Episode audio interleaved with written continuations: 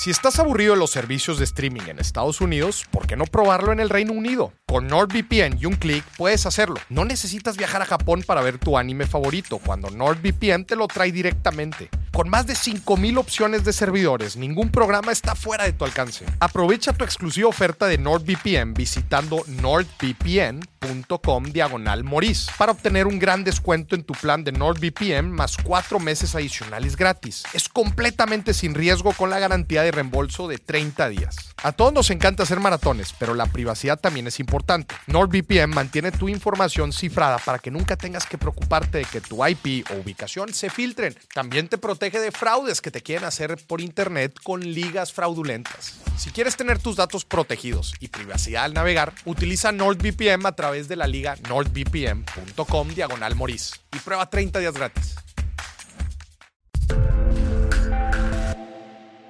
En México no hay confianza. Nadie confía en el gobierno. El gobierno seguramente no confía en ti. No confías en la gente que en la calle que no conoces. Por a lo mejor razones de inseguridad y por crimen organizado, lo que tú quieras, que, que por supuesto existe también en Suecia. Estoy todo lo que voy a decir es, son generalizaciones. Mientras esa confianza no existe, siempre vas a estar como que volteando a ver. Y eso también es un obstáculo para que tú te desarrolles. Porque si tú siempre tienes que andar cuidándote, cuidándote a la guardia, eh, pues dejas de hacer cosas. Entre más confianza pueda haber, sea en una organización para trabajar o sea en un país, mejores resultados vas a tener.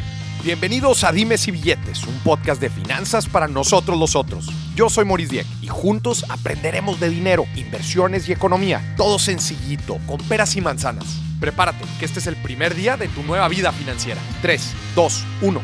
Comenzamos. Bienvenidos a otro episodio de Dimes y Billetes Internacional. Volvemos a hablar de finanzas internacionales, gente. ¿Por qué? Porque siempre es bonito adquirir referencias mundiales. ¿Cómo sabes si tú estás haciendo las cosas bien o mal? ¿Cómo sabes si hay otra forma de hacer las cosas si en realidad nunca volteas a ver afuera? A ver qué hay, cómo le están haciendo en otros lados. Lo digo una y otra y otra vez. ¿Quieres llenarte de ideas? Por ejemplo, la gente que quiere emprender y que, oye, no, sé en qué poner un negocio. Viaja. Viaja. ¿Qué están haciendo en otros lados? cómo piensan en otros lados. Es impactante cuando te vas a una cultura completamente distinta, cómo te llena la cabeza. Te das cuenta que estabas ahí metido, ¿no? En tu ciudad, en tu forma de hacer las cosas y el tener referencias, obviamente internacionales, te ayudan a tomar mejores decisiones y a darte cuenta que como tú haces las cosas, no es la única forma que hay. Hay muchas otras. Así que el día de hoy, señoras y señores, tenemos finanzas a la sueca. Mm. ¡Vámonos! Y tenemos de invitado a Andreas Ostberg. Bienvenido, Andreas. Qué gusto tenerte aquí. Muchas gracias, Maurice. Gracias y por la invitación y por primera vez que, que, nos conocemos también en persona. Sí, digo, eh, tú conoces a mi hermano, y ya nos habíamos visto ahí varias veces, pero no habíamos tenido aquí la oportunidad sí, de... o sea, sé de ti desde hace tiempo, pero, pero no, no había tenido el gusto. Y por fin también poder participar en un podcast que sí figura en las listas de popularidad también me da gusto. no, que, que el gusto es nuestro tenerte, tenerte aquí y obviamente hablando, no sé qué tanto has hablado de finanzas eh, en algún otro lado. Eh, no, pero como llevo prácticamente 25 años emprendiendo, es muy difícil no estar en contacto con el tema de las finanzas de una u otra forma. Y como mi rol muchas veces en las empresas es administrador. Ok. me gusta mucho pues la administración, entonces sí, sí tengo mucha noción, pero si quieres hablar de derivados, no soy, no soy la persona. no, y definitivamente no vamos a hablar de derivados. Platícanos un poco de ti. Andreas, tu contexto, ¿cuánto tiempo llevas en México? ¿De dónde eres? Ok, mi contexto es que en el 94 conocí a una regia estudiando en Alemania. Vámonos. Eh, ¿En qué parte de Alemania? En Staufen. está muy cerca de Freiburg, que es una, eh, una, ciudad universitaria al sur, pegado a la Selva Negra. Mm. Ahí como que en la esquina, Alemania, Francia, Suiza, ahí. Eh, un lugar precioso. Entonces ahí la conocí, me enamoré, ella años después me importa a, a México ¿Te importa? y, y desde el 98 vivo aquí, eh, sigo con ella, tenemos dos hijas, una de, de 20 y otra de 16.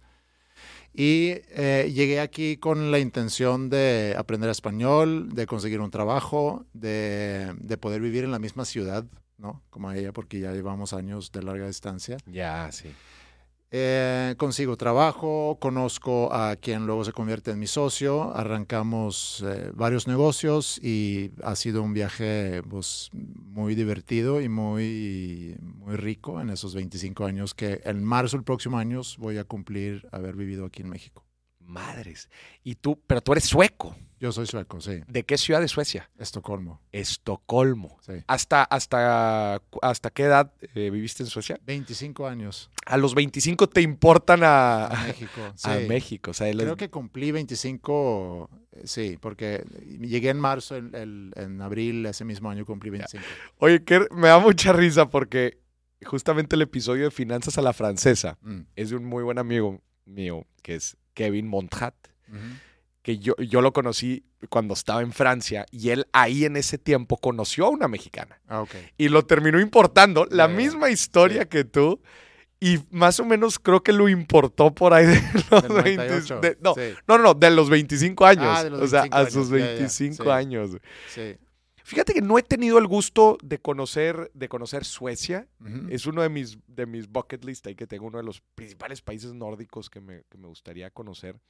Pero eh, tú llegas acá, aprendes, es ¿cómo te tocó el, el aprender español y el empezar negocios? ¿No, ¿Entraste a trabajar aquí? Sí, llegué a trabajar en una firma de consultoría. Ah, también consultó. Sí. eh, en, en donde yo estaba, estaba muy enfocado a trabajar hacia recursos humanos o hacia Ok. recursos humanos en las empresas con temas de sueldos, de compensaciones, Ok. eh, sí, diferentes sistemas de compensaciones.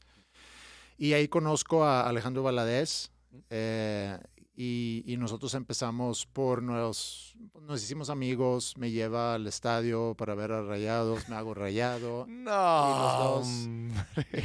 y los dos y los dos con una pasión por la música entonces también nos juntamos a tocar y entre estar tocando y, y platicando sobre qué podemos hacer en cuanto a, a negocios porque los dos teníamos esa inquietud Esa que queríamos inquietud. emprender y así fue que nace Sanfora, que es una empresa que en, en sus inicios empieza a, a- a hacer como matchmaking. También es, es justo en el 2000 cuando el, el- el boom, que no es el boom de Internet, pero como que el pseudo boom de Internet, porque luego, El dot-com bubble. sí, que, que, que como que la expectativa de Internet era lo que Internet luego se convirtió ya Ajá. años después, pero, pero era el matchmaking entre consultores y, y empresas. Entonces ahí Ok. jugamos como un, un rol de, de brokers, se puede decir. Ujú. Y luego ya empezamos a diseñar nuestros propios cursos y, y por muchos años estuvimos atendiendo a diferentes empresas en todo el país con cursos y programas principalmente de liderazgo. De liderazgo. Sí.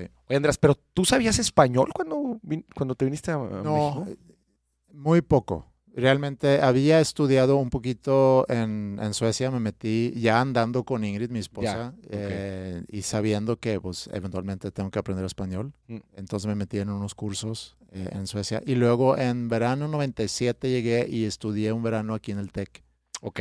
que fue una muy buena base para entender un poco más como que la gramática, cómo conjugar verbos, etcétera. Pero luego aprendes, finalmente aprendes en, en la calle o, o en la oficina. ¿Qué estudiaste tú? Administración de empresas. Tú estudiaste administración Sí. de empresas, pero te encanta también tocar. ¿Qué, tocas eh, de Toco instrumento? guitarra. Tú tocas Sí. guitarra. Ya. Y entonces empiezas con esta empresa de matchmaking entre consultores y empresas Sí. y luego pasa el dot-com bubble y, y siguen con esta empresa o qué pasó? Sí, pues realmente tomamos una decisión muy temprano. Es si todo va a estar basado en Internet o va a ser también más brick and mortar, ¿no? Entonces eh, entendimos que no puede ser nada más en Internet, que yo creo que fue una buena decisión porque aunque empezamos a construir todo un sitio que iba a, a hacer todo esto, eh, poco después se, se, se desinfla ese, Ya. ese globo de internet y, y ya estábamos trabajando prácticamente así muy normal, yendo a oficinas de diferentes empresas a presentar las opciones, levantando necesidades, tratando de proponer diferentes eh, alternativas para capacitar a su personal. Mm. Y eh, estuvimos así varios años trabajando, luego nos como que empezamos a cansar un poco de estar trabajando hacia empresas, eh, Mm. trabajar con adultos. Nos encantaba el- el- la parte de, de formar parte de procesos formativos.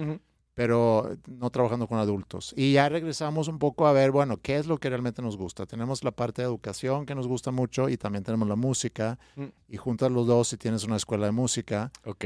Entonces, hubo un tiempo ahí que teníamos muy claro, que fue en el 2007, justo antes del- de, la siguiente crisis. De la siguiente crisis. Sí. Eh, justo antes de eso, teníamos muy claro que no podemos estar viviendo de un negocio que depende de proyectos grandes, porque de repente vendes un proyecto y el tiempo de venta puede ser muy largo Tardado, sí. y luego te da de comer durante tres meses muy, muy bien Mm. y, y luego ya tienes que rellenar con otra cosa. Entonces entendimos que necesitamos un negocio que, que sí puede tener como que un flujo mensual, Ya. ¿no?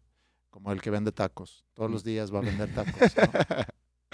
Entonces, ahí en ese proceso de encontrar eh, a, a qué nos vamos a dedicar o qué Ujú. vamos a hacer, fue un muy buen ejercicio y eso también ya se ha convertido también en una filosofía en, en si vas a decidir emprender en algo, Mm.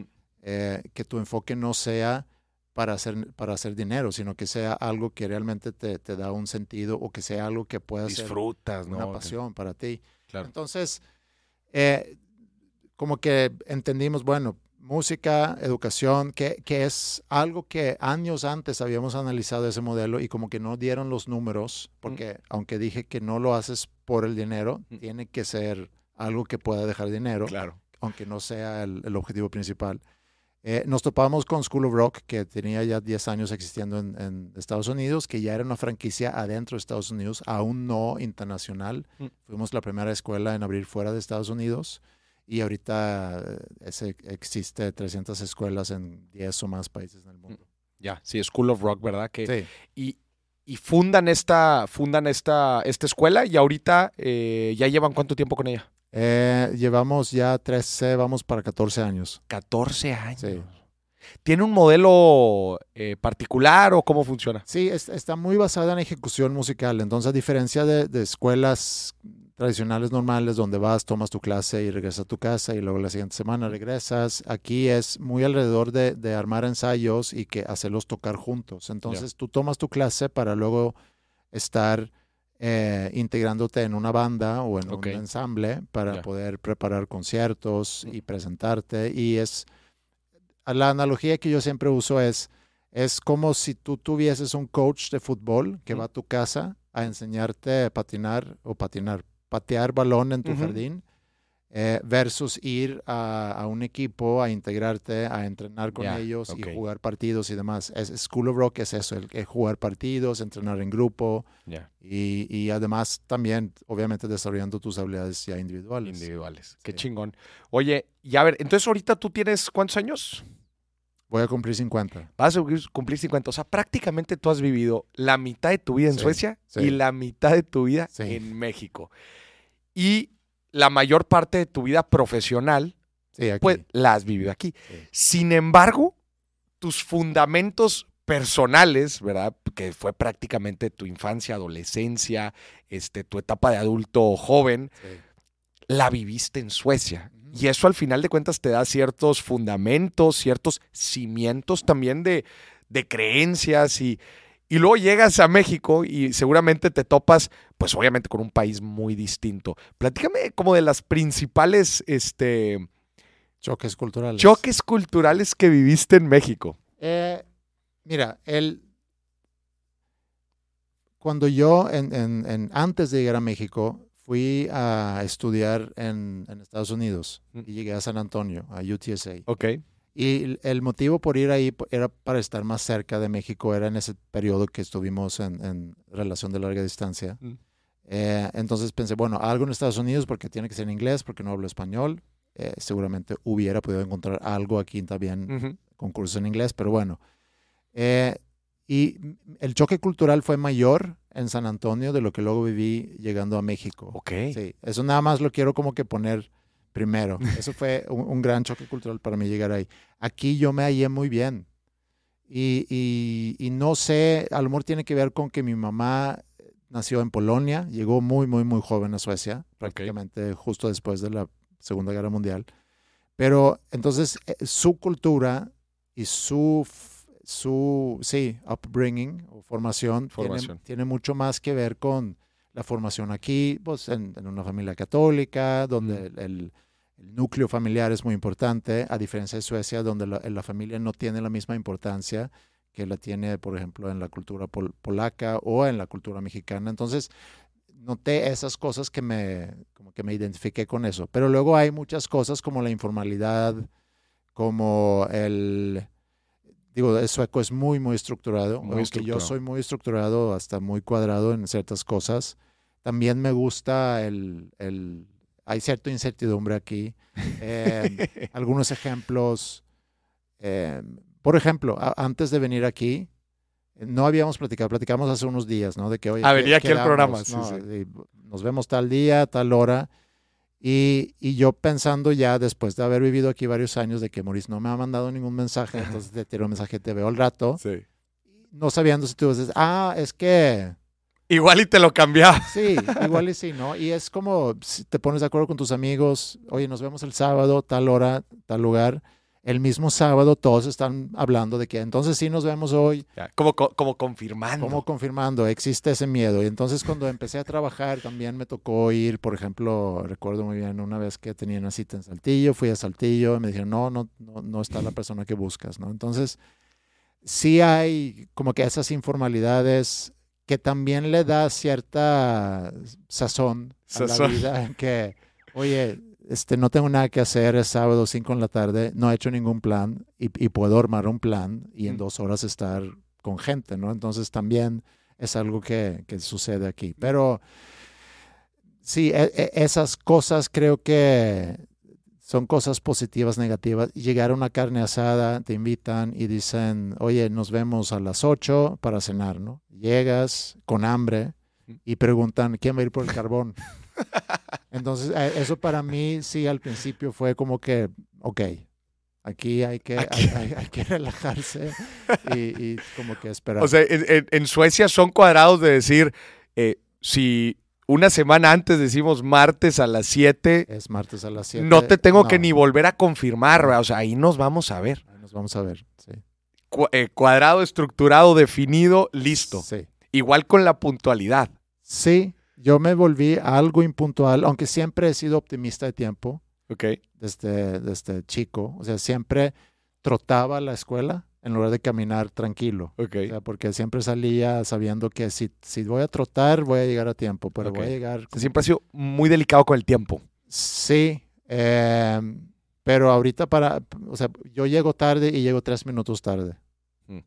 Eso para mí es ya llegar tarde. Mm. eh, y si es más que eso, sí me da mucha pena. Pero, pero no soy el que llega cinco minutos antes. Ok. No, no eres de los No. que llegas antes. No, no. O sea, si llego o llego, o sea, puntual es más o menos uno, dos, tres minutos. Ya. Pero rara vez tres minutos antes. Ya, órale, interesante. Y qué, eh, digo, por- me, me llama la atención, ¿por qué el choque cultural en San Antonio, en Texas, fue más grande? Yo creo que yo creo que Texas en sí seguramente se separa mucho del resto de Estados Unidos. Mm. No conozco mucho de Estados Unidos. eh, conocí bien a Texas o a San Antonio. eh, entonces, el estilo de vida, el, el- era muy, muy grande todo. El, Distancias gigantes. Distancias gigantes, no tenía carro para ir a comprar cualquier cosa. eh, no había un Oxxo así en la esquina. no, si no tienes, si no tienes auto en Texas, estás frito. Y a mí me tocó también vivir en San Antonio. Sí, Entonces yo sí estaba frito en ese sentido. Y luego la gente, me juntaba mucho con la gente internacional que, vi- que venía, los equipos deportistas, los golfistas, tenistas. Con ellos me juntaba, pero sí con, sí, o sea, culturalmente para mí era muy, muy diferente. Me identifiqué mucho más con la gente viviendo aquí. Que, que como dices, tú tenías la formación, eh, el estilo polaco, que es mucho más familiar que el sueco. Sí, sí, sí, sí. Eh, por ejemplo, sí, mi mamá, o sea, yo notaba que mi mamá era muy diferente con mi, con mi hermano y conmigo a, a cómo eran las mamás de mis amigos, por ejemplo. O sea, Ya. sí era diferente. Y aparte tenía yo a mi, a mis abuelos muy, muy cercanos, Ok. o sea, mis abuelos maternos, y también era mucho, sí, era, era muy, muy como una familia mexicana, ¿no? Típica familia mexicana que llegas a la casa y vive la abuela. Sí. Digo, no vivían conmigo, Pero ahí muy están. cerca, ahí Sí. están, sie- siempre como que muy al pendiente. Sí. Ese es el estilo más polaco. sí. A, a mí algo que me llama la atención de Europa, me tocó vivir una parte, eh, me, me tocó vivir un tiempo en Francia y luego eh, me ha tocado conocer, eh, afortunadamente me ha tocado conocer mucho de los países europeos y me llama la atención que aunque es un pedazo de tierra muy chico, sí. comparado con, los, con, con el área geográfica acá que tenemos en, en América, cómo inclusive esas mismas culturas pueden ser sumamente distintas en factores Sí. como el que estás platicando ahorita, por Sí, ejemplo, el de, la, el de la familia. Sí, Hay, hay países que son muchísimo más individualistas, pero tú cruzas unos kilómetros para el otro lado y son muy diferentes. ¿Cuál es tu lectura de esta parte? Pues mi lectura es que la religión sin duda tiene que ver. Y si, y si vamos a, comparar, por ejemplo, Suecia con el resto de- del continente, eh, y también hay un mapa que me, un mapa de valores que siempre se me ha hecho muy interesante. Lo conocí, a lo, lo- lo conocí ese mapa justo llegando aquí a México, en algún proyecto que no me acuerdo cuál era, pero es un mapa de valores que luego lo van actualizando en el tiempo, pero Suecia, desde que exista, siempre está en esa gráfica, Mm. que lo estoy dibujando mal, eh, en esa gráfica está aquí arriba. Y aquí tienes en, en ¿qué? Y, X, ¿no? Entonces en X tienes el, como que sobrevivencia aquí abajo en la esquina y aquí autorrealización. Ok. Entonces aquí es, aquí trabajas para sobrevivir el día y aquí ya tienes muchas cosas resueltas y estás pensando en tu autorrealización. Tipo la pirámide de Maslow. Como el pirámide de Maslow, exacto. Aquí tienes como que tienes que resolver las necesidades básicas, aquí Claro. ya tienes esto resuelto. Y aquí tienes un país muy tradicional, religioso, y aquí tienes un país muy secularizado, no tradicional. Muy in- individualista. Más, indivi- más individualista. más sí. individualista. Entonces Suecia está aquí arriba en la esquina, eh, muy separado a todos los demás. Y luego ya en ese mapa los dividen inclusive por clusters, de que aquí están como que los católicos, aquí están los protestantes, aquí Ok. están los, qué sé yo, O latinoamericanos. sea, Suecia está en la esquina representando un país muy individual, Sí, pero muy autorrealizado. muy secular, muy resuelto, todas las necesidades Muy resuelto las básicas. necesidades Y básicas. entonces, si nos regresamos en el tiempo, Suecia en 1850 eh, era un país muy pobre, de los más pobres en Europa. 1850. Sí, o sea, hace poco, hace nada realmente. Mm. Eh, era un país muy pobre, hubo mucha emigración de Suecia, muchos Mm. se fueron a Estados Unidos Ok.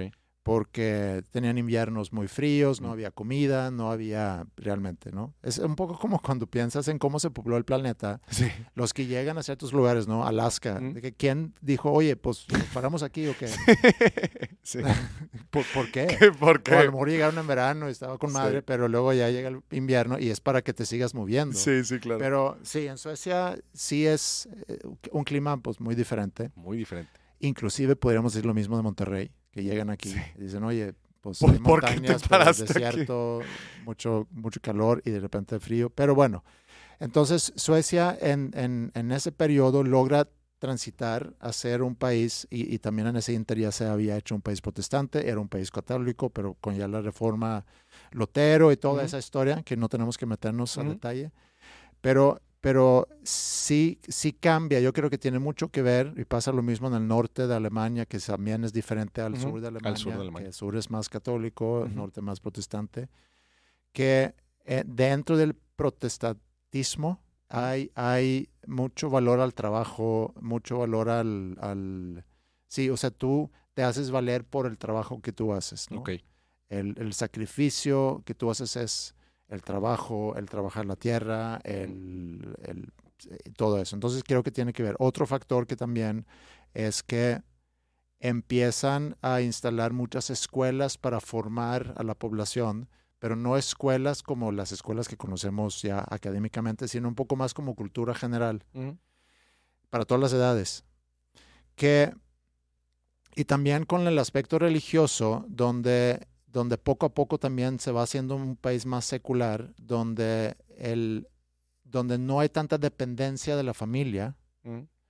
sino que, y, y eso es algo que leí el otro día que se me hizo muy interesante, que el- el- e- eso que tú te separas de tu familia hace que tienes que aprender a depender de otras personas y a convivir con otras personas Claro. que vemos en algunos países donde el negocio normalmente se hace entre los primos, Entre entre, los la primos. familia y, y hay como que una desconfianza Mm. hacia los que no, no comparto sangre contigo, entonces no Mm. puedo confiar Ya. esa, esa que tú aprendes a confiar en la gente también genera una cultura de confianza Ujú, que ujú. hace que hay más honestidad porque se- no hay nadie que me va a apuñalar en, en la espalda porque ya formamos una cultura de confianza y estoy generalizando mucho. No, Sí, no- pero aprendes a confiar en el, en el otro y eso. Sí, y también eventualmente confías mucho en el gobierno y el gobierno confía en ti, entonces... eh, pero eh, eh, todos esos cambios y sobre todo la instalación de la escuela hace que Suecia en, en 100 años básicamente se vuelve los países más, más desarrollados en Europa. Claro que el no haber participado en la Primera Guerra Mundial ni en la Segunda Guerra Mundial ayuda, porque mientras Europa, Europa se destroza, Se destroza todo. Suecia pues se queda intacto y logra prosperar mucho en los 50, 60. Mm. Pero sí, eso creo que como Eh, que medio resume. Pero está súper interesante. ¿Cuántos, ¿Cuánta población es en, es En, Suecia, En Suecia. ya están llegando casi a 10 millones. Ah, 10 millones. Sí, Uh, nada más un pedacito de la Ciudad de México. sí, sí, Nada más un pedacito. sí. No, pero está súper interesante la, la relación en- eh, con la religión. Y, y tu lectura entonces es eh, o sea, entre em, más protestante, más individual, más católico, es más familiar. No, es que Suecia, no, eh, realmente Suecia ya transitó a ser un país muy secularizado, de los países más secularizados en el mundo. Pero en esa palabra no te la termino de agarrar. Se- Secularizado es que no hay una, una- no hay una fe, no hay una Ah, creencia. ok, ok, Sí, eh, o sea, que no hay una no, no hay un religión. no hay predominante. No, o sea, sí existe, la iglesia sueca sigue siendo eh, protestante, Mm. luterana, pero eh, hay, hay ya cada vez más gente que, que cree en Dios, si lo quieres ver así. Entonces es un país que ya no, ya no se deja de regir por una fe, por una creencia religiosa. No, creo que lo dijiste al revés. O sea, cada vez hay más gente que, que cree o que no cree. No, no, no, que no creo. O sea, Que- cada vez más secularizado el Ya. país. Ok, ok, Sí. ok. Pe- no, pero a lo que voy es, eh, o sea, como raíces católicas eh, predomina el, el ambiente familiar que el, que el protestante que impulsa más el trabajo. Eh, sí, no, no, no, sé, porque también hay, hay aspectos culturales que obviamente... Eh, el- influyen, sí, que claro. influye. eh, pero, pero sí creo yo en esa transición de, de convertirse en un país protestante que, que sí era diferente, o sea, sí, es dif- sí hay diferencias, es una lo diferencia. mismo, pero hay diferencias. Eh, y luego ya al poco a poco salirse de eso y hacerse ya no creyentes, Mm. pero siempre un enfoque al trabajo. Al trabajo. Sí. ¿Eso, ¿Eso opinas tú que fue clave para que Suecia pasara de ser uno de los países más pobres de Europa en 1850 a ser uno de los más ricos en 100 años? No, no, no, no sé, no, eh, y, y tampoco tengo las tablas para, No, para yo hablar sé, eso, pero pero, eh, es que algo que, que leí como una hipótesis de eso, porque el trabajo estoy seguro que, que existía antes, ¿no? Em, pero bueno, eso combinado con una formación que permite que, que se eleva la confianza. Si lo llevamos a México, en México no hay confianza. Sí, claro. Nadie confía en el gobierno. El gobierno seguramente no confía en ti. No confías en la gente que en la calle que no conoces. Eh, por muchas razones. Mm. Digo, por, por a lo mejor razones de inseguridad y por Mm. crimen organizado, lo que tú quieras, que, que por supuesto existe también en Mm. Suecia. O sea, estoy, todo lo que voy a decir es, son generalizaciones. Pero mientras esa confianza no existe, siempre vas a estar como que volteando a ver. Y eso también es un obstáculo para que tú te desarrolles. Porque si tú siempre tienes que andar Cuidándote. cuidándote a la guardia, eh, pues dejas de hacer cosas Mm. también. Entonces yo creo que entre más confianza pueda haber, sea en una organización para trabajar o sea en un país, eh, mejores resultados vas a tener. Entonces tú dentro de esta fórmula, receta secreta sueca para ser uno de los países más avanzados a nivel mundial. Hay un libro que se llama The Nordic Secret, que The de hecho, Nordic Secret. Oye, que es- habla precisamente de esto. Ya. Entonces, si, si en esta fórmula, si tú estuvieras Sí. ahí haciendo, fueras el, el- el- el primer ministro ahí sueco, Ah. ¿cuáles entonces crees tú que fueron las claves para que llegara a ser Suecia uno de los países líderes a nivel mundial? Pues yo creo que una es la apuesta que se hizo a, a finales de los 1800, principios, principios a lo mejor de 1900, a, a- a- a esas escuelas para formar a la población. ¿En, algo en particular? o No, es como cultura general. Escuelas de cultura general. Sí, eh, sí. Como, ¿Pero eran prepas, lo universidades o qué? No, se llama, se llaman, bueno, no sé cómo traducirlo a, a- a- y no tengo un ej- ejemplo aquí tampoco, Mm. pero también es para adultos. Son, son escuelas que te pueden formar en cultura general, seguramente también en ciertos oficios, Mm, ya. eh, pero elevas, o sea, fue, elevaron el, el nivel edu- educativo, se puede De decir. toda la población. Sí, y cuando hablo de educativo y cuando hablo siempre de la educación, no es la, la escuela nada más, no es ser mejor matemático o ser, sino es el desarrollo integral de la persona. Órale, güey. Entonces, creo que eso se logró ahí y luego no podemos, o sea, no podemos no tomar en cuenta las circunstancias que vivió Europa, Europa. sobre todo en, en el siglo XX, ¿no? Con tanta guerra, tanto conflicto, revoluciones y demás. Ya, y Y Suecia se vio muy como que liberado de esto. Ya, muy libre de, de- ¿Cuál fue el rol de Suecia? ¿Estuvo en algún bando o no? No, Suecia. ¿Fue neutral? Suecia hasta la fecha es un país neutral, aunque ahorita está como que negociando la entrada a la OTAN. Está negociando la pasando entrada a la en OTAN. Rusia, entonces ven. Pero digo, Suecia no tiene una historia tampoco, eh, o sea, totalmente limpio. Hubo alguna colaboración con los nazis durante la Segunda Guerra Mundial que, que hasta el día de hoy, este, como que da pena a la nación. Pero sí, pero siempre un país neutral. Ya. No siempre. Eh, de hecho, en- si, si nos regresamos Mm. a, a los 1700, 1600, Suecia era un país muy, era un poder en Europa, Ya. eh, haciéndole pleito a Alemania, haciéndole pleito a los rusos, etcétera. Entonces, Ya. Oye, ¿y cómo eh, en- de- en- perdón, de hecho, paréntesis nada más. Mm. De hecho, en el pueblo donde conocí a mi esposa, Ajá. Había una, una colina, se puede decir muy, un, un viñedo, Mm, una colina, y arriba habían, estaban las ruinas de, lo que antes había sido, no sé, un pequeño castillo a lo mejor. Ok. Y había una placa que Ajá. decía, destruido por los suecos en 1630 y no sé qué. O sea, ahí se estaban agarrando a topes. Oye, eh, y digo, es a mí Suecia se me hace un país muy interesante. Este libro que mencionas me lo voy a aventar. Que, que inter- The Nordic. uh, Así que déjame ver si lo tengo. Secret. Déjame ver si lo tengo y, y si está en inglés para prestártelo. Ya, sí, porque se me hace, a ver, al final de cuentas, estas, estos grandes países que, que han logrado un desarrollo muy importante, la gente cuando habla de economía, cuando habla de desarrollo económico, claramente el- tienes que hablar de los países nórdicos Sí. en, en- en- en Europa, eh, cómo funciona desde su, sistema de seguridad social, Sí. ¿verdad?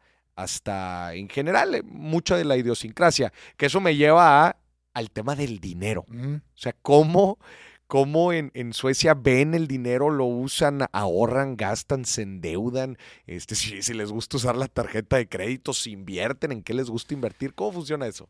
Eh, de- del dinero, bueno, es muy amplio, pero a lo Mm. mejor podemos empezar por aquí, que lo que, lo, lo que Suecia es un país, regresando a, a la gráfica, al mapa cultural de Ingelhardt, eh, Suecia es un país de muchos extremos. Por ejemplo, ahorita está desde hace varios años elaborando muy fuerte para eliminar todo lo efectivo. Ok. Entonces, si tú vas a Suecia ahorita, no te lleves efectivo. O sea, no compres euros. Es más, no usan euros en Suecia, pero, pero no hay La necesidad de corona sueca. La corona sueca. Efectivo ya es, es difícil que aceptan en algún lugar. Entonces, todo es con tarjeta, todo es electrónico. Suecia fue muy temprano en adaptar toda esa economía digital. Digital. Eh, sí hay una, una se, se promueve obviamente el ahorro, inversiones como yo creo que en cualquier país. Mm. Em, ¿Tienen la cultura? Tiene la cultura, sí, sí existe la cultura. Y también mencionaste como que la red social que existe o el, o el welfare state. Ajá, el, el sistema de seguridad social. Sí, que por muchos años también fue muy, muy fuerte, que también es un sistema muy caro, que últimamente, en los últimos, no sé, 30 años ha, ha- visto cierta deterioración por lo Mm. mismo, porque es muy caro de, de- De de mantener. Pero entonces la economía o las finanzas siempre tiene un ligue con, con lo político. Claro. Entonces tenemos que entender un poco la política quizá de Suecia para entender el sistema financiero eh, en términos generales. Suecia durante muchos años, un poco lo que pasó con el PRI aquí en México, eh, tenía un mismo partido que eran los socialdemócratas que estuvieron en poder durante muchos años, prácticamente post Segunda Guerra Mundial, Todo el tiempo. todo el tiempo, 50, 60, 70, 80. Y ellos eh, tienen mucho que ver con, con eh, obviamente, el sistema de los impuestos, el- la creación del welfare state, eh, y, y también esa idea que, que la familia no, de- que no debe haber una dependencia De la de familia. la familia, sino que todos deberían ser, poder ser independientes. Que Ujú. obviamente nace, creo yo, de una muy buena intención, pero luego también terminas con mucha gente sola. Por ejemplo, que dice el gobierno, ustedes, eh, pareja, trabajen. Nosotros vamos a cuidar a, a los niños. De hecho, yo fui de las primeras generaciones que nos tocó ir a los daycare centers que se instalaron por todos lados en, en Suecia Ok. Eh, para que mis papás podían ir a trabajar sin tener que quedarse en casa. Entonces ahí ya estás sacando eh, a la mujer, porque muchas veces es la mujer que se su- queda, del rol. del rol de estar en casa, pero con, con- con varios propósitos, para que también tenga un trabajo y para que no dependa económicamente Del marido. del marido, para que en el momento que se quiera, quiera dejar a su marido o a su esposo, lo pueda hacer sin, sin sufrir económicamente. Entonces hay como que todo un, un plan maestro ahí de, de cómo hacer que cada individuo pueda ver por sí solo. Inclusive cuando cumples 18 años en Suecia es muy común que como que te van sacando. Listo, el gobierno te facilita con apoyos para que estudies, con préstamos relativamente baratos para que, para que puedas también estudiar, conseguir donde vivir. Un depa no muy caro, hay subvenciones en, en- en rentas y demás. Mm. Entonces, sí existe eh, esa política, eh, hace que pues, la economía y las finanzas funcionan de cierta forma, tasas altas de impuestos. Para ¿Cuántos, eh, ¿En cuánto está más o menos el rango? Pues diría que el 50 debería ser como que un más o menos, antes era más, pero ha ido bajando. Antes era más del Sí. 50%. Obviamente un- en una escala eh, progresiva, ¿se dice? Sí, Sí, ¿no? sí, sí. sí, Sí, claro. que no Los que que- más ganan eh, son los que... los que más ganan, pero también en pro- proporción. O sea, puede ser que, vamos a suponer que tú ganas 10 Mm. y si de repente ganas 15, sobre los otros 15 a lo mejor pagas 70%. Ya. Entonces, un poco así. Ah, ok, escalo- eh, escalonado también eh, escalonado sobre también. diferentes rangos de ingreso. Ajá, Ya. sí. Entonces, em, para poder financiar todo ese... Todo el, el modelo del welfare state que Sí. estabas platicando. sí. Y, y Y, este... también, y también, perdón, para que haya una distribución, pues, pensando que es un partido socialdemócrata, a Ujú. final de cuentas, eh, buscando una distribución más equitativa del- de los recursos. ¿no? Ya.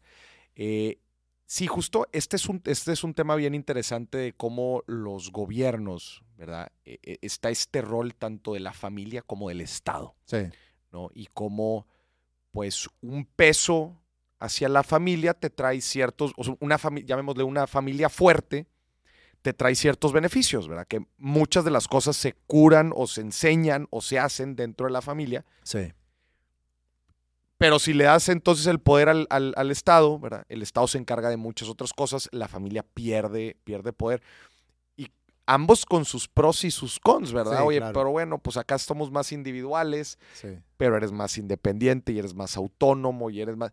Sí, pero pues eres un poco más solo y no tienes con quien dependa de ti, etcétera. Y el otro, ay, sí, pues digo, está muy padre, ¿verdad? La familia, siempre tienes a alguien que te respalda, etcétera, pero pues no eres tan independiente. No, como, como unas por otras, y este ha sido siempre un, de- un, un debate Sí. político, económico eh, a nivel mundial histórico, ¿no? Sí, porque a final de cuentas, el, si vamos a los extremos, ¿no? Eh, eh, si vemos el, el comunismo, el capitalismo, Ujú. hay obviamente mucho espacio entre los dos, Claro. pero el mercado totalmente libre, sí, sí lo que hemos podido ver es que beneficia, pero beneficia a unos cuantos pocos. Claro.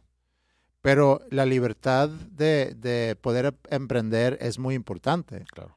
pero que también haya un- una protección del gobierno que pueda entrar, a lo mejor regular ciertas cosas y que, y que también, como el rol del gobierno es ver por, por toda la Por población. toda la población. Y, y- y no todos tienen las mismas herramientas a lo mejor para poder, eh, sí, emprender o para, no, y tampoco todos les interesa emprender, Claro. no, no es eso. Pero sí, es, sí hay que lograr como que un balance. Un, un balance, y como Sí. dices, del capitalismo al socialismo, Sí, hay mucho, sí, hay mucho gris ahí. en hay medio, mucho sí. gris, que de hecho los, los países nórdicos, pues digo, no sé si todos, pero Suecia, por lo que me platicas, pues entiendo que es como un capitalismo social, ¿no? O Sí, sea, social, social liberal, eh, sí, porque son mercados libres. son mercados libres. pero con cierto control del gobierno que, que para, para mi gusto, conociendo modelos de diferentes partes del mundo, creo que es muy sano porque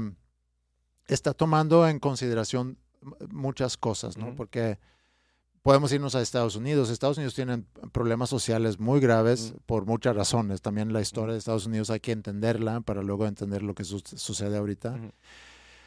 Pero, por ejemplo, el, el- para mí es muy difícil entender, y pasa un poco lo mismo aquí en México, la, la inigualdad que hay entre la atención médica y la, y la diferencia de que Pública tú y tengas, privada. que tú tengas acceso a un, a un seguro de gastos médicos mayores versus depender del seguro social. Y no es que el seguro social sea malo para nada, pero, y, y es más, ese sistema, el seguro social, eh, es, es más similar a como es el sistema en, en Suecia, que a lo mejor no te van a atender luego, luego, Mm. a lo mejor eh, tienes que hacer una cirugía, pues no hay prioridad ahorita para atenderte a ti. Mm. O sea, es- esos modelos son diferentes y sí existe quizás cierta injusticia en que pues todos tienen derecho a, a ser atendidos, Mm.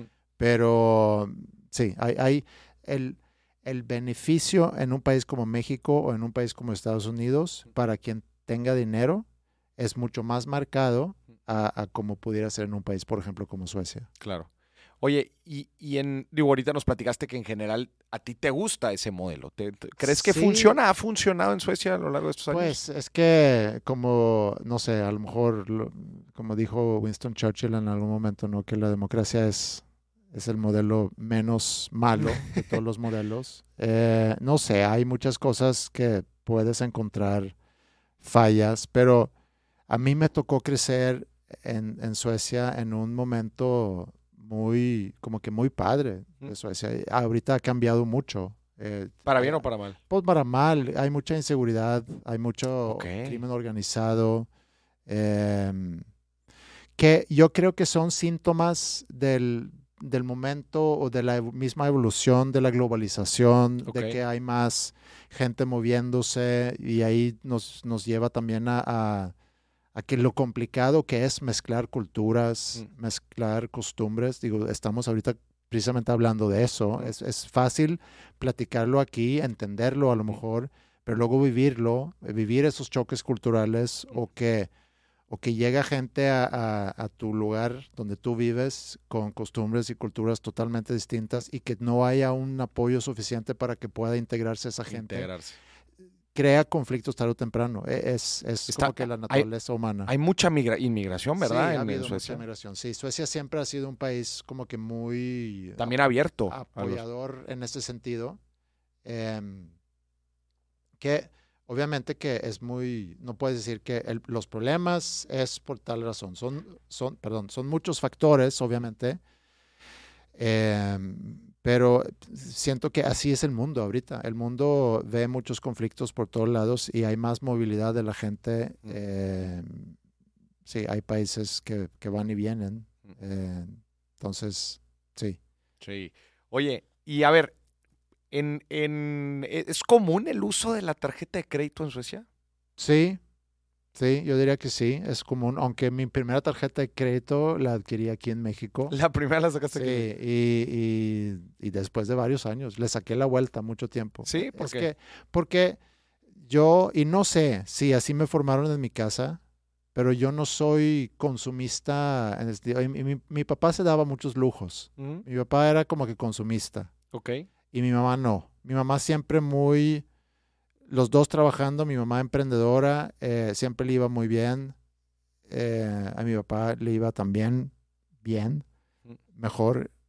Em, y y yo, creo que a lo mejor veía a mi papá, Mm. porque mi hermano y yo somos muy similares aquí. Este, veíamos... ¿Tu hermano vive aquí también? No, no, no, no, no, no, pero somos muy similares en, en cómo Ah, llevamos cómo- nuestras vidas. Ya, ok.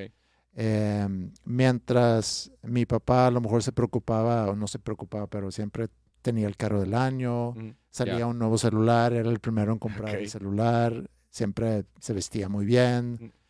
Eh, y, y- y yo siempre tenía muy claro que yo nunca voy a gastar más de lo que tengo. De lo que tienes. Por eso, como que le sacaba la vuelta a la tarjeta de crédito, a- hasta entender que, pues, si tú te sabes administrar y los Mm. apuros que te puede sacar una tarjeta de crédito, Claro. est- está muy bien. Entonces, sí, pero yo desde temprana edad trabajaba para juntar dinero para mis, para mis cosas em, mientras estudiaba. Y, y, y- y luego cuando llego aquí, como dijiste hace rato, ¿no? Aquí es donde yo me desarrollo profesionalmente, real- realmente, ¿no? Claro. De- después de estudiar, ya hacer mi vida, ya pagar toda mi- todas las cuentas. Si antes vivía en casa de mis papás, pues ahorita me toca como que cubrir todo. Y también ver por mi mismo futuro de que qué voy a hacer el día que a lo mejor ya no puedo trabajar. Eh, entonces, el ahorro es muy importante, pero entiendo que es muy difícil. Y, y digo, te quiero preguntar, ¿cuál es la el porcentaje de la población en México que realmente cada mes ahorra? Sí, y, y ahí habría que de- distinguir una cosa, ¿verdad? La gente que por estadística se conoce por un ahorro formal, Ajá. y- ¿no? Que el ahorro formal se entiende por una cuenta de banco, ¿verdad? Por una cuenta de inversión contra la gente que ahorra de forma informal, En pero es pero e- exactamente o en efectivo. En general México es un país que usa muchísimo efectivo, Ah, a, di- sí. a diferencia de lo que tú estabas mencionando en. Suecia, aquí todavía se sigue us- usando muchísimo efectivo y pues la cifra de que uno de cada dos empleos son informales. Sí. Sí. Eso es fuerte. Pero en general la tasa de, de ahorro es baja. güey. Sí. O sea, eh, abajo del 50% fácil. No, pero sí, es algo que se promueve mucho en Suecia, que, tú- o sea, que tienes que ver. Y obviamente, eh, por el mismo sistema, si tú como empleado, hay un, entras en, en como lo equivalente al, al, al- pues es el, el- como el IMSS o el Infonavit o Ujú. el, el que tengas un ahorro que el día que dejes de trabajar, ya, ya va a haber, digo, ojalá haya, ¿no? Porque a final de cuentas, nosotros ahorita estamos contribuyendo a los que ahorita están viviendo de eso. Falta ver si, si en, en varios años cuando nos toca que exista esa aportación. Bueno, es que eso ya cambió aquí. Ah, ok. Aquí ya no es de beneficio definido, que ese es el que tú estás mencionando. Sí. Ese cambió en el 73. Antes sí era así, ¿no? O sea, este, tú cuando te retirabas tenías tu, pues se llama eh, beneficio definido, porque tú ya sabías que el salario promedio de tus últimos cinco años, eso es lo que te iba a tocar a ti de pensioncita mensual. Y la verdad es que era muy atractiva, muy costosa, pero muy atractiva para el, para el beneficiario. Sí. Ahorita ya cambió a contribución definida, que es, tú le va- eh, y- ya es un modelo individual, Ok. con la cuenta FORE, la famosa FORE, Ah, sí. en donde tú vas haciendo las aportaciones y te vas a retirar, pues con lo que te hayas ahorrado y, ya, y, Ya. y- y los rendimientos que Pero se han eso lo puedes llevar tú individual. Sí, sí, claro, no. Sí, eh, eh, mediante tus inversiones, Sí. pero a lo que voy es, el, el gobierno tiene su propio modelo estándar para, para masificarlo a, Ya. a- a la población Sí. a través del IMSS. Sí. Esa es una de las aportaciones que se hace Sí. cuando el patrón paga impuestos. Existe, digamos entonces, y ahorita que mencionas que uno de cada dos trabajos son informales, esos, digo, ex- existen obviamente también trabajos informales en Suecia, pero eh, eso es algo que yo creo que el mismo, eh, o sea, el, el- el quitar efectivo de la ecuación hace que ya es cada vez más complicado y si entre mejor comunicación entre bancos y, y gobierno, pues obviamente puedes detectar que, que a ti te llega cierta cantidad Claro. a tu cuenta. Pero, y ento- entonces hay quizá por lo mismo una cultura más arraigada de que tú te tienes también que ver por tu pensión y Claro. tu ahorro. ¿En Suecia es de beneficio o de contribución definida? No lo sé, no lo sé. O sea, eh, si, si, es, si es a través de una inversión individual, eso no, no lo sabes. Es que no, porque digo, yo, yo estoy seguro que hay mucha gente, no, no sé números ni porcentajes, pero mucha gente que maneja ambos, ¿no? Que tienes uno que es a través de tu empleador y otro, y ligado al gobierno, y otro que es, tú buscas con quién hacer esos planes. tus, hay, tus propias inversiones. hay muchas empresas que ofrecen eso, sí. Ya, de hecho, creo que es, Scandia no es sueca. Scandia es sueca. Scandia es sueca y Scandia ofrece eh, diferentes eh, Sí, productos de exacto. retiro, etcétera. Sí, Sí, de hecho, están aquí en. Aquí tienen una oficina en Monterrey. sí. Ya. Tuve Oye, contacto con ellos justo cuando iban a, abri- a abrir la oficina aquí en, como que identificaron, hay un sueco. hay un sueco. Sí. Tráetelo para acá a ver si no quiere trabajar. Ya, qué chido. Oye, y siempre hay una dinámica en este tipo de, de episodios de Ujú. Cosas que en Suecia deberían de ser como en México y cosas que en México deberían de ser como en Suecia. pero relacionado al dinero. Sí, o- eh, digo, eh, estaría chingón si nos dices algunas con dinero o en general algunas que te llamen la atención. Em, cosas, bueno, es que se me ocurren cosas culturales. Sí, también, Em, échalas. Por ejemplo, sí, o sea, como dije al principio, me, me gusta cierto grado de, informal, de lo informal que es aquí, ¿no? Que puedes armar algo que, que, que a lo mejor no había plan definido Mm. y que no tiene que ser tan rígido, tan estructurado, todo. Eso me gusta de aquí, que a la vez me puede desesperar, pero es que depende. Em, no sé, siento que hay, digo, a lo mejor me voy a acercar al dinero, tengo que empezar desde Sí, afuera y a sí, lo mejor sí, llego claro. dinero, pero por ejemplo la calidad humana, que es, es, es, a veces es una gran paradoja aquí en México, Mm. que existe mucha calidad humana, Mm. eh, calidez, eh, pero que es también una observación, vas a la calle y, y es muy agresivo el tráfico. Ok. Pero cuando fuera de los carros, si te topas con alguien que nunca has conocido, o sea, sí hay, la gente es muy amable. Mm. En Suecia la gente pudiera ser fría quizá todo el tiempo. O sea, no te van a hacer problema, en, en- van a ser amables en el tráfico, te van a dejar pasar. Si tú señalas, te- se frenan y tú pasas, ¿no? Generalizando. Eh, y cuando tú llegas a un lugar te van a saludar, pero a lo mejor no, no va a ser como aquí de que, hey, vente, platícanos, tú de Sí. dónde eres, Ya. qué padre que eres de Suecia, yo una vez fui a Suiza y ahí conocí a no sé qué, empiezan a mezclar también países, pero, pero eh, eso es algo que también me gusta mucho aquí. Ahora, em, creo que hay ciertas cosas de orden de Suecia que, que estaría padre tener aquí, Mm. o sea, ya volteándolo. Y, eh, y una cultura general, eh, ya llegando al dinero, general de, de cuidar más, o sea, estar más consciente. Yo siento que, que aquí y quizá más en donde vivimos nosotros, eh, que la gente se fija mucho, o sea, hay mucha comparación, lo cual hace que la gente, hablando de las tarjetas de crédito, a lo mejor viven mucho de crédito y, y se preocupa por tener cosas que realmente no está en su economía tener. Mm. Que, que O sea, sí. Tú sientes que aquí la gente se compara mucho. La gente se compara, la gente aparenta. De mucha apariencia. Sí, sí. Y créeme porque, porque llevo 15 años casi trabajando en, con escuelas y me toca conocer a muchas familias, me toca cobrar a esas familias, me toca conocer su forma de, de pagar o no pagar, eh, a veces hasta situaciones eh, económicas, familiares, que dices, pensé que o sea, llegas en un carro muy bonito y, y batallas ahorita para pagar la mensualidad, entonces... Pero luego te enteras que se fueron a Disney con tu dinero y te da coraje, ¿no? Entonces, sí, sí, eh, yo creo que eso es, que obviamente existe en todos lados, pero hay que, hay que cuidar tu dinero y, y a la vez no tener miedo en, en, de repente si te dan, digo, yo sé que tú hablas mucho con inversionistas o con, o con gente que tiene fondos de inversión y demás, o sea, el, el, el tomar el riesgo consciente de que qué implica ese riesgo y también consciente que si tú buscas un rendimiento pequeño, pues seguramente va a haber menos riesgo y si Claro. lo quieres apostar, pues entonces puedes ganar más.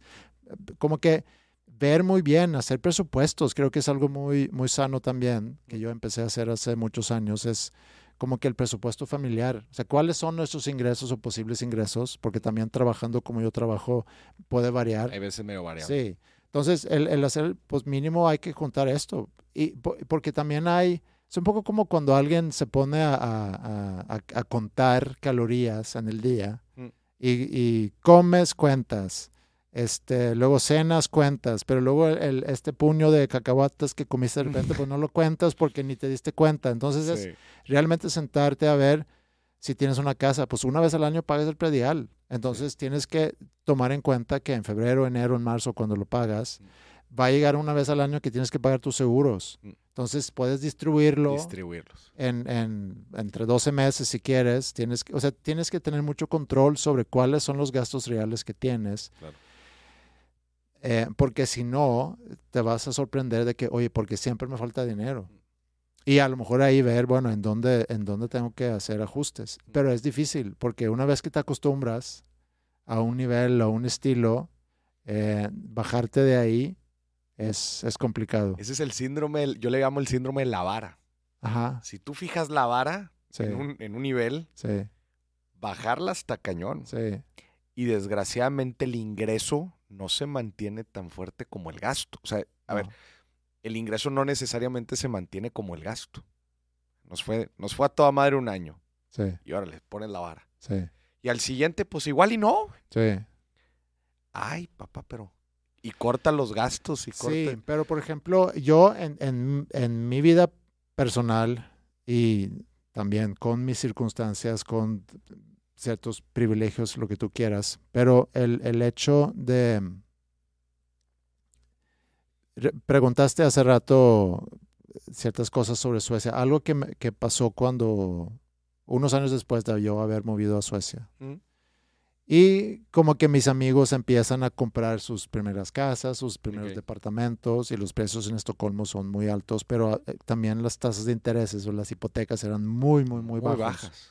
Entonces de repente consigues una hipoteca y pagas 1.25%. No, me te están regalando la lana. Entonces, pero al final, y aparte, financiamiento al, no sé, 90%. Y sin obligación de amortizar. Entonces, básicamente, básicamente estás tú no siendo dueño de esa casa, Sí, sino el- banco es el dueño. el tú es el- hiciste el trámite, sí. tú ubicaste, este es un buen lugar, tú hiciste todo el trámite y luego ya el banco entra y lo compra. Sí, exacto. Y tú le estás rentando esa Al vivienda banco. al banco. Y a lo mejor de repente le estás Ah, bueno, de repente sí le pagas. le pagas tantito, ¿no? Y, y obviamente con el tiempo cambia, pero ahorita como, como por inflación, por la situación económica del mundo, etcétera, pues ya empiezan a subir las tasas y te puedes poner en aprietos. Claro. También tienes que tomar en cuenta eso. Si tú tienes pasivo, pues tienes que estar, también estar cuidando mucho cómo se pueden llegar a mover las tasas, porque Pasivo a tasa variable. sí, porque si tú tienes un- una hipoteca que ahorita te está costando, por decir, un por ciento, que se va al 2, pues es el doble.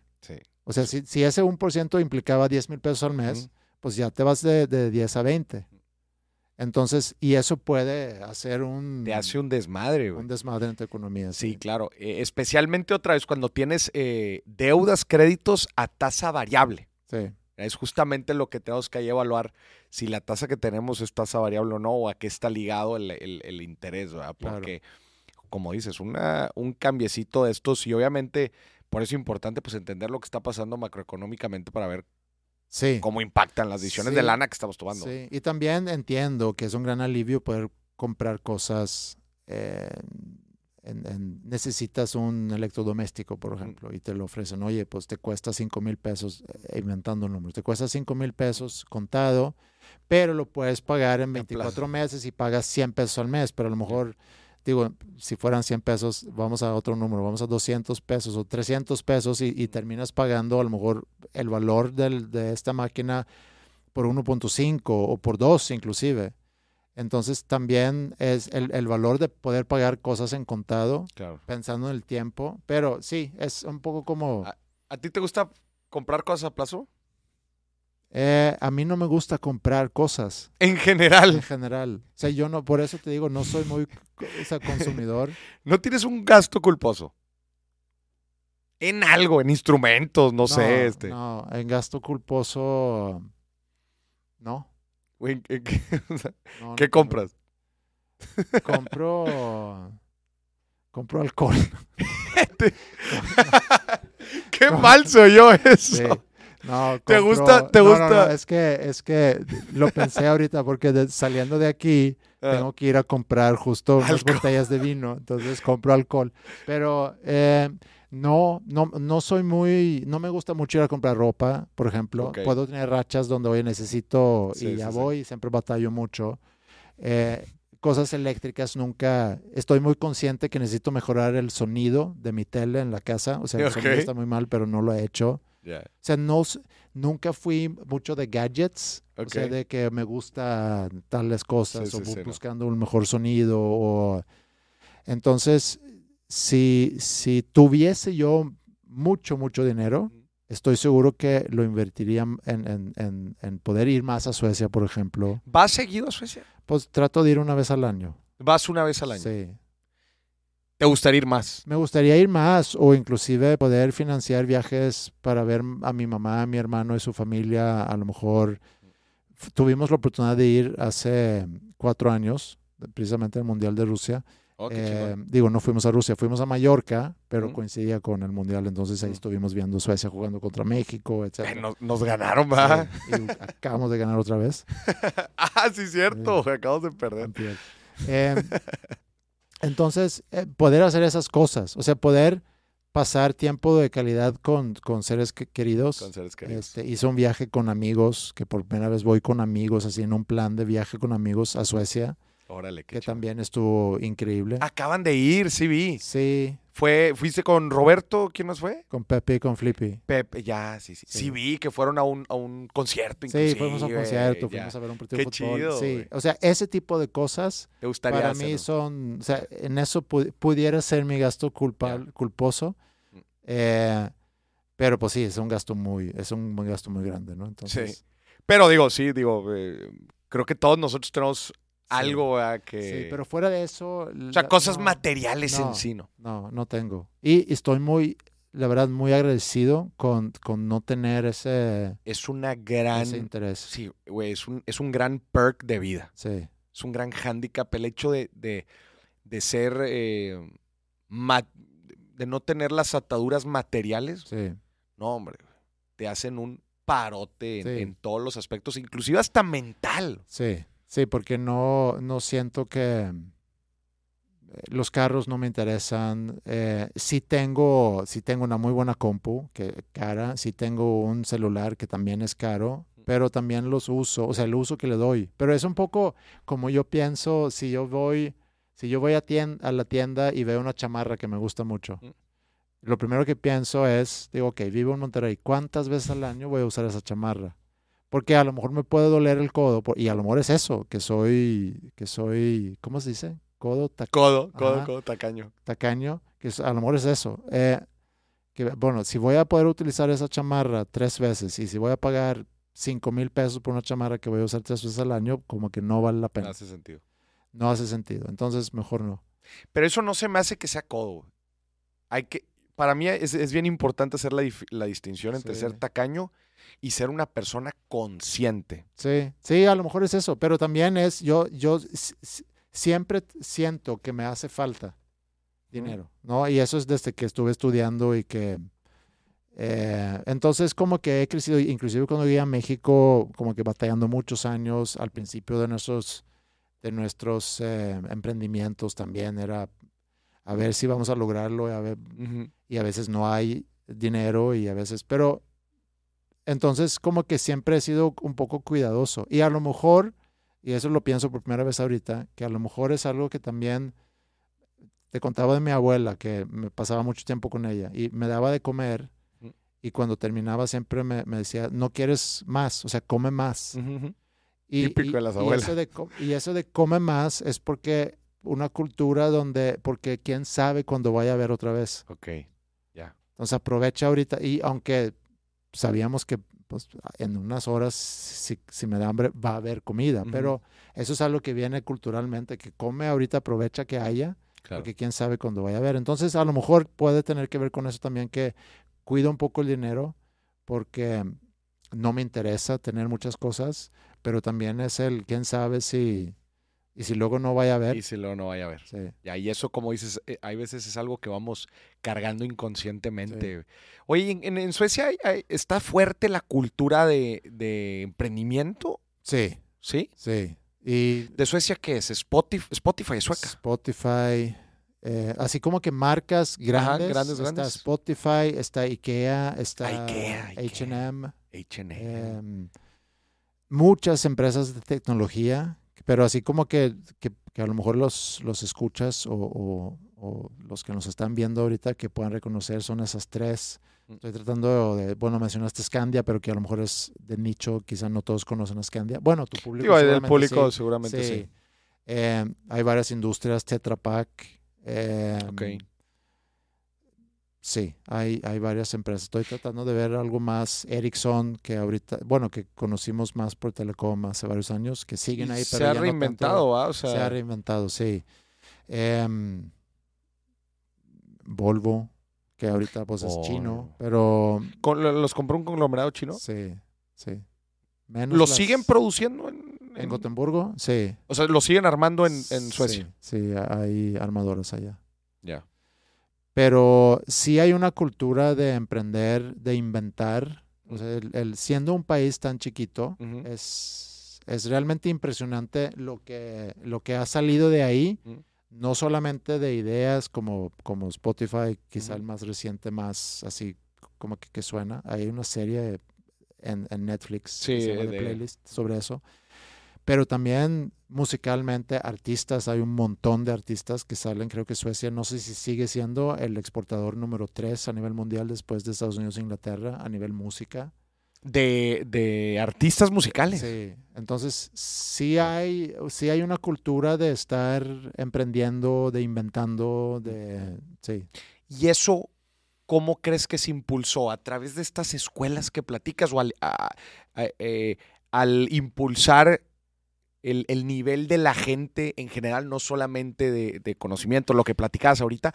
¿O ¿Cómo, se, ¿Cómo lograron esto en Fíjate tu que visión? no sé, porque ahí hay cosas que pudieras identificar como obstáculos en ese camino, que pudiera ser eh, inclusive el gobierno, cuando en Estados Unidos a lo mejor las facilidades pueden ser mucho más grandes para Ujú. arrancar un negocio, porque el mismo gobierno promueve, Promueve. promueve eso. En Suecia a lo mejor es más complicado, pero, pe- pero deben haber cosas culturales que tiene que ver con la cultura del trabajo, que tiene que ver con gran parte del año como que no hay luz. Eso también es algo impactante de Suecia, Sí. ¿verdad? O sea, cu- ¿cuánto tiempo del año no hay luz? Bueno, yo crecí en Estocolmo, que, que Mm. sigue siendo una ciudad o, que es, está al sur. Está al sur. Es que también Suecia es, es como que muy alargado. es un son- vertical. Son, 2.000 kilómetros de sur al norte, entonces sí es grande en territorio, no muy ancho, pero muy alargado. Entonces Est- Estocolmo está como que en la, en la primera, tercera parte del país, si lo ves de sur a norte. Y en el norte, pues no hay mucha población. Entonces, el- regresando a la pregunta de la luz, depende un poco dónde estás. Si estás en el norte, pues en invierno hay un amanecer como que entre 10, Mini, entre 10 y 2 y luego ya no hay luz. En, en verano sí hay luz 24/7. 20. Sí, no hay este. No hay. O sea, hay un momento donde, donde como que se ve como un atardecer, pero luego ya sale otra Oye, vez. Andrés, pero que no, ha de ser igual hasta deprimente, ¿no? Sí. Que los días donde no hay sol, Sí, a sí. la madre. güey. sí, está cañón. Sí, está, está muy cañón. Pero en Estocolmo, eh, como... No tan peor. Perdón, no tan peor. En, en, en verano, por ejemplo, ahorita nosotros normalmente vamos en verano y ahorita me acuerdo que, porque mi esposa decía que, oye, son las 2.30 de la mañana y veo el sol saliendo. 2.30 de la mañana, o sea, medianoche. Sí, eh, sí. ¿verdad? A la madre. Pero luego en invierno, sí, a lo mejor el sol sale a las, a las ocho y media, nueve y a las tres y media ya, Ya, empieza a meterse. sí. A la madre.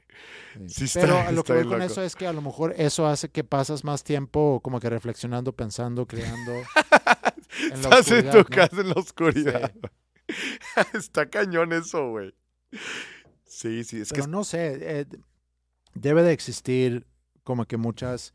En cuanto a la música, hay una serie también, es- recomendando libros, series y demás, pero hay, Sí, una, sí, hay sí. una serie en Netflix que se llama algo Music. En, el, en uno de los episodios que se llama The Stockholm Syndrome, hablan precisamente sobre cómo es que en Suecia, cómo es que Suecia se posicionó, posicionó como, un, como un poder en la música Mm, y hablan mucho otra vez de las escuelas ok. eh, otros tipos de escuelas, porque cuando yo era chico había unas escuelas municipales, se puede decir, que, que donde si tú querías aprender a tocar piano, guitarra, lo que sea, tú te anotas y vas Gratis. gratis.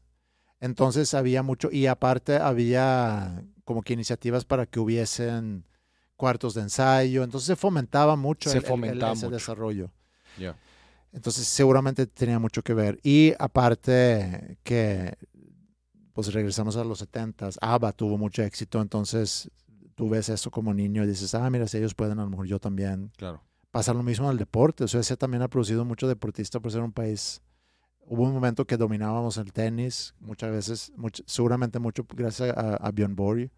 Entonces, si en un país hay como, como lo que seguramente Checo Pérez ahorita puede representar para, para muchos... impulsa toda una impulsa- generación. Sí, ¿verdad? o sea, Claro. si tú ves esos modelos, oye, tengo a, a este emprendedor que admiro mucho, un inventor mexicano, que de repente saltan, de repente nos enteramos, oye, fueron a las Olimpi- Olimpiadas de Matemática y ganaron los mexicanos, o eh, no sé, este deporte, o sea, necesitamos también tener esos modelos.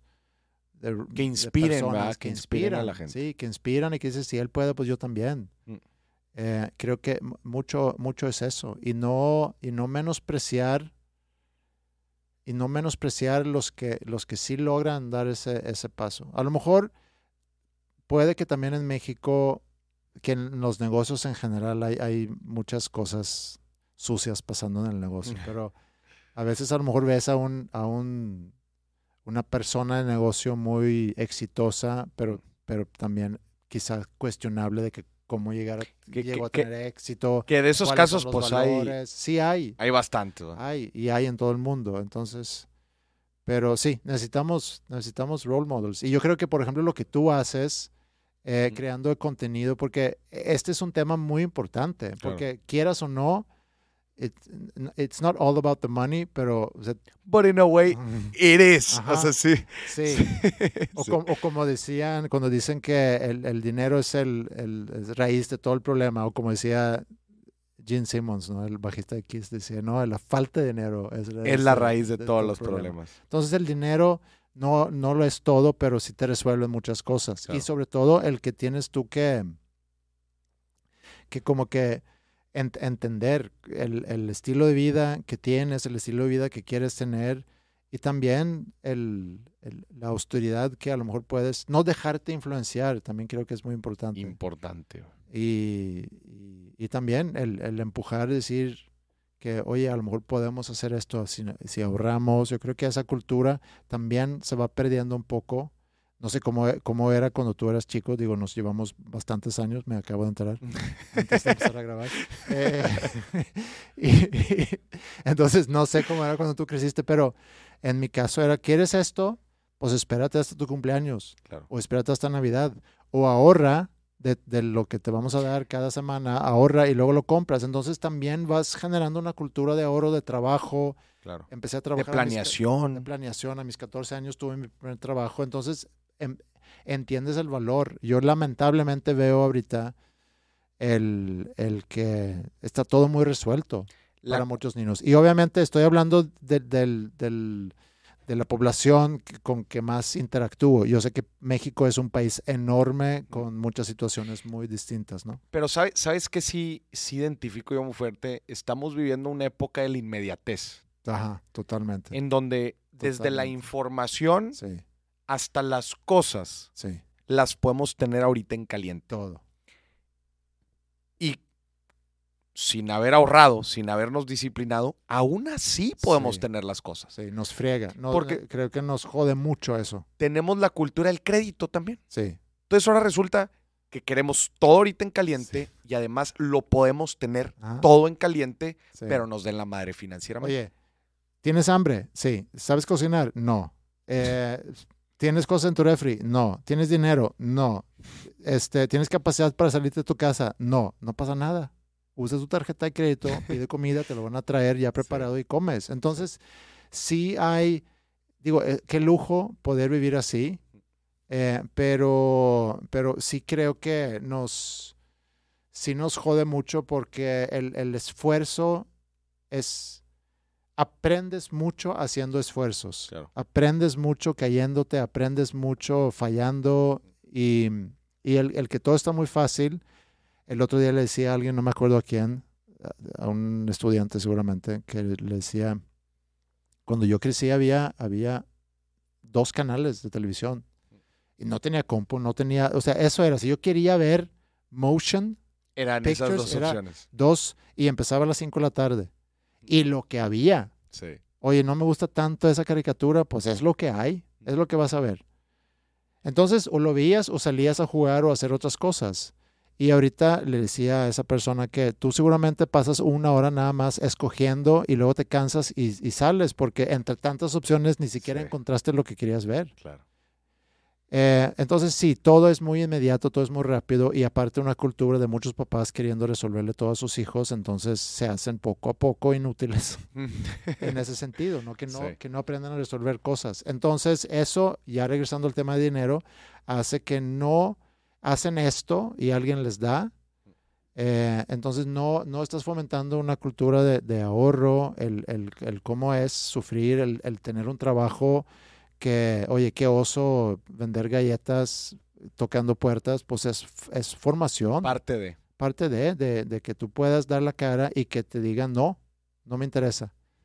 Y ese fracaso de, de que la venta, que te, pues eso va a pasar muchas veces en tu vida. Claro. Más vale que, que lo aprendas desde joven, ¿no? Entonces, sí hace falta, hay, hay quizá más, si comparo la cultura que, que vivimos, en donde vivimos nosotros, Mm. Con la cultura en Suecia, siento que allá hay más de eso, de que es más quizá fácil para jóvenes agarrar un trabajo, de, de poder fomentar esa cultura. ¿Hay buenas oportunidades de trabajo en Suecia?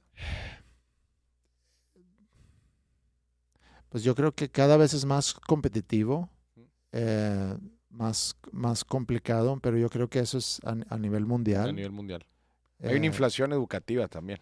Sí, O sea que Cañón. antes, sí, pues antes con universidad la armabas, ¿verdad? sí. Maestría, pues ya, ya Ahorita estabas... Me acuerdo en España, de- un tiempo estuve en España, madres, pues gente con dos maestrías y- y, y- y dos idiomas, Sí, pues trabajando así en cualquier cosa que encontraban. Digo, España en un tema muy particular, ¿verdad? Claro. Pero, pero igual, pues bueno, pues bien Sí. educados ¿verdad? la gente. sí. Entonces sí es, sí, son, son cosas que, eh, sí, que y es, es, sí, formativo, es, es muy formativo. El, el, eh, digo, tengo dos hijas y, y, oh, eh, en su momento cuando yo propuse, oye, pero ¿por qué no van aquí al supermercado y se ponen ahí a empacar? Y, y eso era como que, ¿qué me estás proponiendo? Ya. Ellas, ellas eh, han vivido aquí toda su Sí, vida. sí, sí, aquí nacieron y aquí Ya. crecieron. Lo, lo bueno es que em, la grande, digo,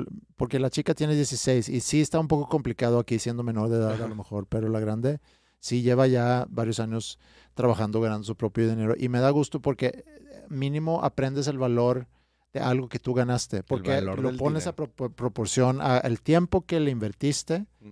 para que te dieran ese dinero Claro. e- Eso es lo que para ti pueda valer ese dinero. Mm. Dos horas, tres horas, cuatro horas, una semana, sudando, no sudando, pensando, no pensando. Es, eso, es, eso es algo muy importante que entre más pronto lo puedas experimentar, más entendimiento a- al, al valor del dinero vas a tener. Ya.